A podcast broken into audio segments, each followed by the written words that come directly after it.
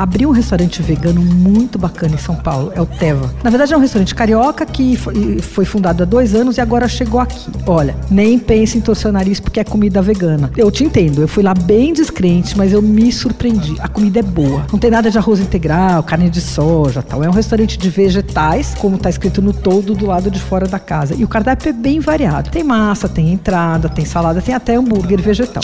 Eu provei um monte de coisa para variar. Eu gostei demais de um brócolis grelhado, feito na churrasqueira, servido com um molho chamado Green Goddess, que era, esse molho era muito famoso nos anos 70 nos Estados Unidos. Eu até achei essa receita num livro e vou dar na minha coluna do prato do dia do Estadão, porque é muito bacana. É um molho verde denso, picante, assim, bem gostoso, servido com brócolis. Tem também os cogumelos portubelos grelhados e cortados fininhos, como carpaccio, servidos com molho de rúcula e manjericão. E aí eles fazem um parmesão de tremoço lá, fazem uma massa com tremoço, congela, fatia, não sei o quê. Fica parecendo mesmo uma lasca de queijo, porque lá não entra nada, né, de origem animal. Então, os queijos são todos de leite de, é, de castanha, enfim. Bom, tem também um tofu grelhado, que é um escândalo. Ele é bem picante, servido com molhinho vermelho picante, assim, com creme de edamame e hortelã. Sabe esse troço de prato do dia? Bom, lá tem vegetal do dia. No dia que eu fui, era uma abobrinha servida com pesto trapanese, que é aquele pesto com tomate seco e amêndoa. É,